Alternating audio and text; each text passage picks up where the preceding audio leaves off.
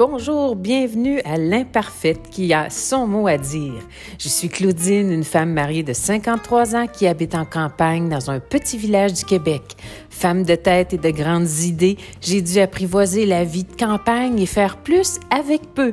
La vie a fait en sorte que j'ai vécu mon lot d'épreuves, de maladies graves, de fermetures de commerce et tristement plusieurs agressions sexuelles. Tout ça a fait de moi qui je suis aujourd'hui. Les années m'ont façonné en une femme forte, déterminée et surtout heureuse.